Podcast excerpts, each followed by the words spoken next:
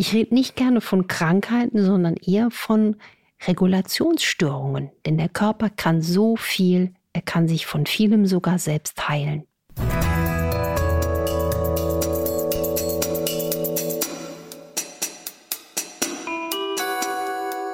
Dr. Anne Fleck, Gesundheit und Ernährung mit Brigitte Leben.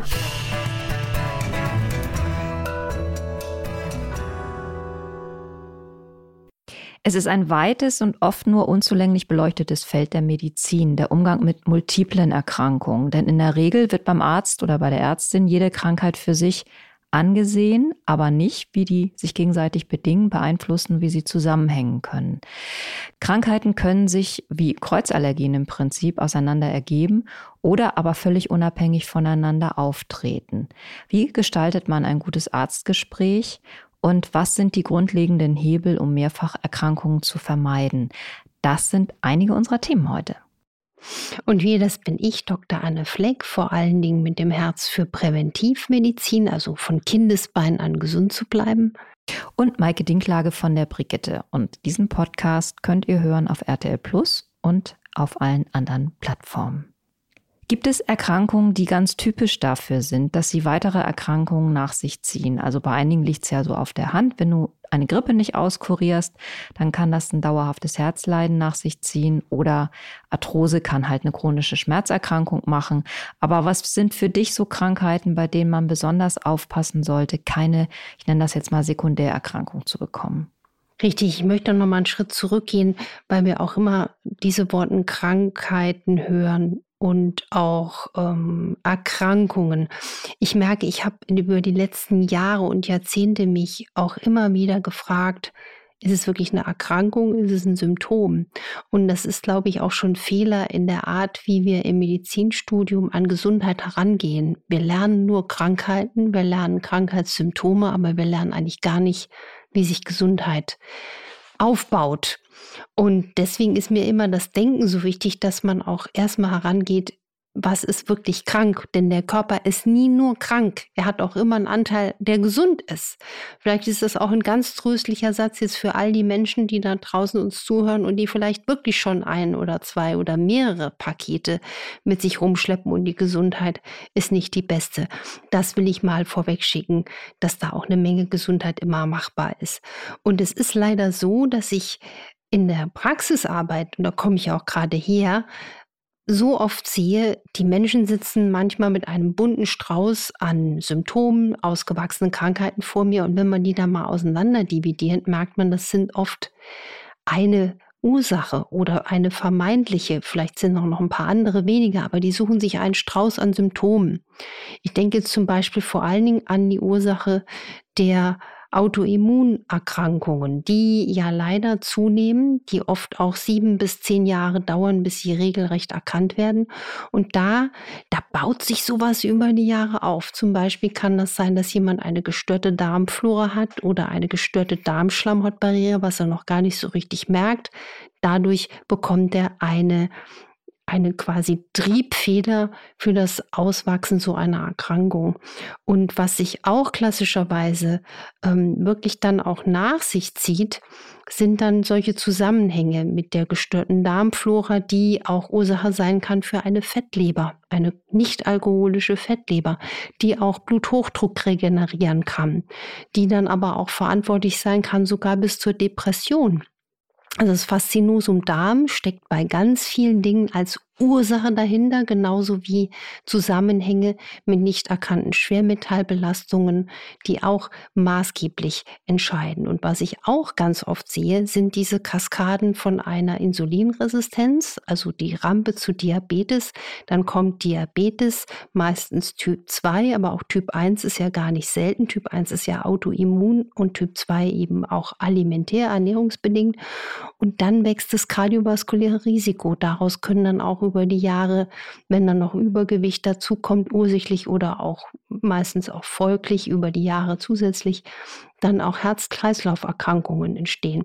Und was ich ganz, ganz, ganz auf dem Radar habe, ist das Thema Zahn- und Kieferkrankheiten oder ich nenne es jetzt mal Zahn- und Kiefer-entzündliche Veränderungen, weil sie sind immer der Motor, immer, immer ausnahmslos für entzündliche Prozesse im Körper. Ob das jetzt eine Autoimmunsymptomatik ist, ob das eine Herz-Kreislauf-Symptomatik ist, ob das ein Diabetes ist oder Demenz oder die schlimmste Form einer Entzündungskrankheit ist Krebs. Deswegen jage ich die Menschen, die zu mir in der Praxis kommen, vor allen Dingen bei Fragestellungen mit Autoimmun oder entzündlichen Krankheiten, immer äh, zu einer zahnärztlichen Diagnostik. Wenn ich jetzt an einem ganzen Bündel von Symptomen leide, wie gestalte ich da das Gespräch mit meiner Ärztin oder meinem Arzt? Also ähm, sage ich, ich habe das Gefühl, hier zwickt es, da zwickt es, oder äh, muss ich im Prinzip für mich selber auch schon überlegen, wie gehört das zusammen? Also das ist ja ganz oft das Gefühl, dass wenn man vor einem Facharzt sitzt, dann möchte der genau aus seinem Fachbereich was hören und guckt sich dann auch nur diesen Bereich an und das andere fällt dann hinten über. Also sollte ich als Patientin schon versuchen, das zu bündeln oder darf ich wirklich mich jedem Arzt mit diesem bunten Strauß präsentieren? Das ist eine ganz, ganz verzwickte und auch ganz großartige Frage, weil ich, wenn ich jetzt nur mal meinen Erfahrungsradius nehme, den ich täglich in der Praxis habe, dort sehe ich ganz, ganz viele Menschen, die auch schon an verschiedenen Adressen waren, die manchmal sehr, sehr viele Puzzlestücke auf dem Tisch quasi vor mir ausbreiten, wo ich spüre, die sind noch nicht sortiert worden. Also manchmal muss man gar nicht was machen. Ich hatte gerade auch Patienten, die schon unglaubliche Untersuchungen alles durch haben, die quasi verdutzt waren, weil ich mit ihnen nichts gemacht habe, außer einer Stunde ihre Sachen sortiert. Also dann nicht noch hier ein Ultraschall oder dies und dies und das. Ähm, und ich merke aber auch, es hängt auch von der Qualifikation, aber auch der Einstellungen der behandelnden Heilberufler ab. Ähm, es gibt auch Patienten, die berichten, je mehr Symptome sie haben, umso mehr Sorge haben sie, dass sie in eine Psychoecke gestopft werden, weil es teilweise noch nicht so Usus ist, dass bestimmte Krankheitsbilder, Symptomkomplexe schon in der breiten gängigen Behandlungspraxis Einzug gefunden haben. Ich meine, ich muss noch mal dran denken an Krankenkassen. Mail, die zum Beispiel bestimmte Sachen wie Mastzellaktivierungssyndrom sagen, das haben wir noch nicht gehört und so. Deswegen gibt es das dann auch nicht. Da können sie verzweifeln. Das heißt, das gibt ja sogar Studien, bis modernes Wissen in die Praxis Einzug erhält. Muss man natürlich auch immer gucken, hält es wirklich Einzug? Vergehen im Schnitt 17 bis 25 Jahre. Ich würde es immer sagen, nicht aus dem Herzen eine Mördergrube machen. Ich bin immer für den offenen, ehrlichen Weg. Und je authentischer man eigentlich ist, umso authentischer findet man dann hoffentlich auch den begleitenden Arzt, der zu einem passt und der einen ernst nimmt. Weil ich meine, wir Ärzte haben einen Eid geschworen. Ich meine jetzt nicht den bei der Bundeswehr, sondern ähm, dass wir Menschen helfen wollen. Und es ist anstrengend, in diesem Beruf zu arbeiten, aber es gibt doch eigentlich nichts Erfüllenderes, als einem Menschen auch einen Rezeptor zu bieten und ihn anzunehmen. Und ich glaube, wenn man auch sich mal bewusst macht, dass jeder Mensch auch ein einzigartiges Wunderwerk ist, dass es gibt viele Dinge, die man auch nicht erklären kann. Das ist was Besonderes überhaupt hier auf der Welt zu sein. Mit diesem Respekt sollte man auch die Leute behandeln. Ja, und das ist einfach, glaube ich, ganz wichtig. Und man muss immer gucken, ne? die richtigen Worte finden. Man kann ja vielleicht vor dem Arztbesuch bitten, dass man die richtigen Worte und den richtigen Zugang zu demjenigen, derjenigen findet. Viele Behandlungen beeinflussen sich ja auch gegenseitig. Also wenn ich viele Symptome habe, kriege ich wahrscheinlich viele Therapievorschläge, womöglich auch Medikamente, die sich wieder gegenseitig beeinflussen. Wie kann ich denn da, weil du vorhin auch gesagt hast, du systematisierst erstmal oder bringst eine Ordnung rein.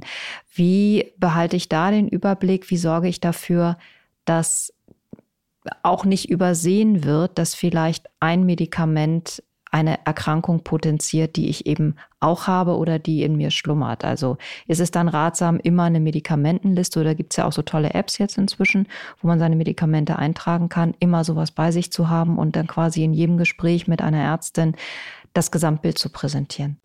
halte ich für ganz, ganz äh, wichtig. Heute hatte auch eine Patientin erstmal so ein bisschen mit einer gewissen Scham so einen Zettel ausgepackt. Ich habe das nochmal ausführlich dargestellt. Ich fand das sehr, sehr hilfreich. Ich meine, mein Fragebogen in der Praxis ist auch nicht gerade äh, klein, umfassend.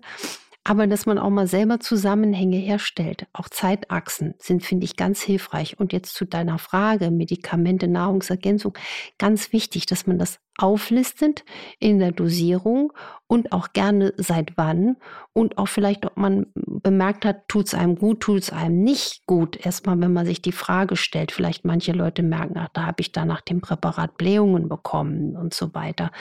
Und man muss auch ganz klar sagen, ähm, im Buch Energy habe ich da ein Riesenkapitel zugeschrieben. Oft braucht man ja vielleicht doch ein Medikament. Ne? Und dann muss man aber wissen, macht ein Medikament einen Mikronährstoffmangel.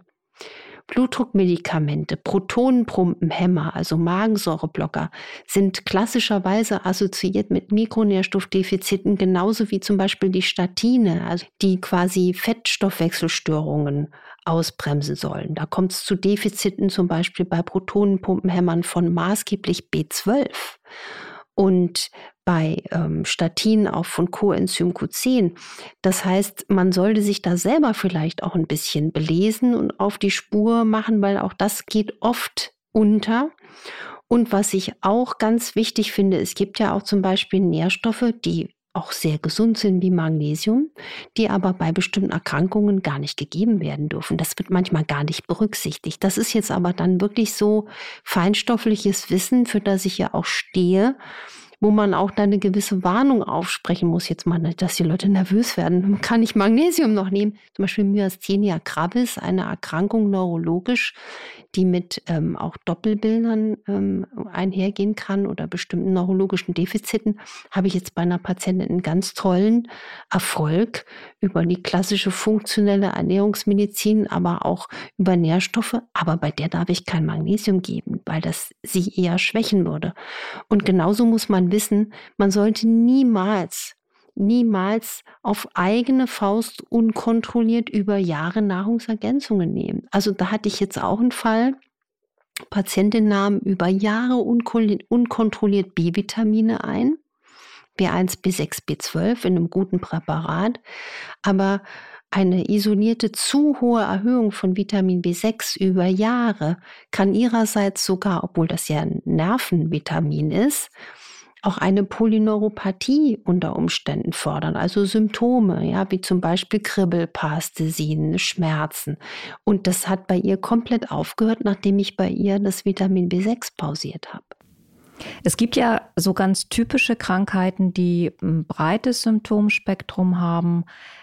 Zum Beispiel fällt mir da die Fibromyalgie ein. Da gibt es krank, also das ist so eine typische Erkrankung, wo man einen Deckel drauf gemacht hat und gesagt hat, okay, wenn jetzt diese, all diese Symptome zusammenkommen, dann könnte es das sein, aber so richtig erkennen und wirklich diagnostisch erhärten können wir das Ganze nicht. Patientinnen, Patienten jetzt zum Beispiel mit so einer Erkrankung, sollten die sich den einzelnen Symptomen widmen, weil es für sie ja ohnehin nicht die eine Heilung gibt oder die eine Therapie, die auf jeden Fall hilft. Also sollte man sich dann zum Beispiel den Darm isoliert angucken, die Reizblase, die Depression oder äh, liegt der Schlüssel da ganz woanders? Ich finde ja toll, Zusammenhänge herzustellen. Die Fibromyalgie zum Beispiel ist ja ganz oft der Fall, dass da nicht nach der Ursache geguckt wird. Was macht denn das Ganze so überhaupt? Wie kommt das zustande? Und da nimmt man zum Beispiel auch an, dass es vielleicht ursächlich erhöhte toxische Lasten sind, dass das chronische Infekte sein können. Die haben ja auch Teile einer Mastzellaktivierung mit Gelenkschmerzen, Muskelschmerzen, Reizdarm. Ne? Wer da jetzt zum ersten Mal aufhorcht, haben wir auch eine schöne Folge gemacht. Ich versuche mal den Zusammenhang herzustellen, indem ich versuche herauszufinden, gibt es überhaupt eine Ursache, die ich noch finden kann, um dann quasi diesen ganzen Strauß an Symptomen so ein bisschen unten den Dünger wegzuziehen. Ja, und dann macht es natürlich Sinn, ohne sich zu verzetteln und in einem fürchterlichen Perfektionismus noch mehr Stress zu machen, eins nach dem anderen ein bisschen ja, zu beträufeln, zu schauen, okay, wie kann ich den Reizdarm vielleicht über Ernährung und Entspannung in den Griff bekommen. Das hilft oft auch schon, die Schmerzen zu regulieren. Da siehst du allein an meiner Antwort, es hängt doch so viel zusammen. Und das merke ich eben auch, dass die Menschen müde sind, von einem zum anderen zu hüpfen. Ich hatte heute eine Patientin auch schwer autoimmunkrank mit Rheuma, gelenkrheumatischen Beschwerden, mit Uveitis, einer Augenerkrankung, mit Darmbeschwerden und, und, und, und Hautkrebs und lauter solchen Geschichten. Die hüpft von Arzt zu Ärztin. Und das macht ja dann auch irgendwie immer kränker. Und da ist auch mein dringender Rat auch an, an uns alle, die jetzt in, in, einem, in einem Weißkittelberuf sind. Man muss mehr die Zusammenhänge sehen. Und das muss auch das Ziel sein, als ganzheitliche Medizin die, die Zusammenhänge zu sehen und dass die Menschen auch besser behandelt werden. Interessant ist ja, das fällt mir jetzt gerade auf, wenn ich deiner Antwort zuhöre, dass es so bestimmte Krankheiten gibt, die man nie als Kombikrankheiten wirklich wahrnimmt. Also wenn du sagst, da ist jemand, die hat eine schwere Autoimmuner äh, Autoimmunerkrankung und gleichzeitig noch ein Krebsleiden, da würde ich nie so einen direkten Zusammenhang herstellen, weil gerade bei Krebs würde ich immer sagen, oha, das ist eine ganz eigenständige Mutation bestimmter Zellen stellen. So, ja. Du stellst diesen Zusammenhang aber her und das ist gerade spannend, deswegen gehe ich da noch Ja, gut, dass du als gute Journalistin das äh, gleich mhm. aufgegriffen hast. Ja, weil der Zusammenhang ist der, es sind beides Entzündungskrankheiten. Das heißt, die Wurzel des Geschehens, was beide Krankheiten nährt, sind Entzündungen. Und da muss man gucken, was macht die Darmschleimhautbarriere? Gibt es andere Störungen? Wie geht es dem Mund? Das heißt, man kann diesem einen Menschen mit dem Strauß an Regulationsstörungen, Krankheiten so viel Gesundheit bringen, indem man versucht, auf den Boden des Marianengrabens zu tauchen. Und mein großes Ziel ist ja eigentlich, dass die Menschen weniger Krankheiten haben und weniger Symptome, sondern dass sie schon ganz früh anfangen, am besten schon in jungen Jahren zu hinterfragen, wie möchte ich alt werden? Also man kann ja schon so viel für die eigene Gesundheit tun. Das sehen wir auch jetzt an der Resonanz zu dem Online-Kurs Fett weg, die länger Leben Formel, wo ich so begeisternde Rückmeldungen bekommen habe, dass die Menschen wirklich merken, ich kann mich mithilfe selbst an die Hand nehmen und komme ins Umsetzen. Und das ist auch mein ganz dringender Appell dieser Folge. Macht was draus. Nehmt die Gesundheit in die Hand, vor allen Dingen, wenn man sich noch so ein bisschen unsterblich und gesund fühlt ein schönes Schlusswort. Dann kommen wir jetzt auch tatsächlich zum Ende. Kurze Info noch. Anne ist immer bei den RTL-Docs zu sehen und die gibt es donnerstags ab 14 Uhr bei RTL. Und konkret eure Fragen, Meinungen, Anregungen könnt ihr loswerden bei infoline.brigitte.de. Und nächste Woche beschäftigen wir uns hier mit dem Thema Schlaf. Ich glaube, damit holen wir auch viele Leute ab, also sogar sehr viele wenn man sich mal die Zahlen anguckt, wie viele Menschen wirklich Probleme mit äh, gesundem Schlaf haben und geben viele Tipps fürs Ein- und fürs Durchschlafen und freuen uns jetzt schon, euch mit dieser Folge zu bereichern und zu inspirieren. In diesem Sinne, macht was draus.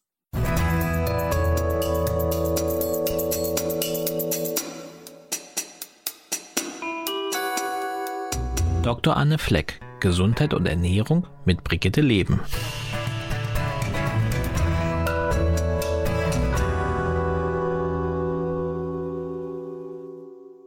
Dieser Podcast ist eine Produktion der Audio Alliance.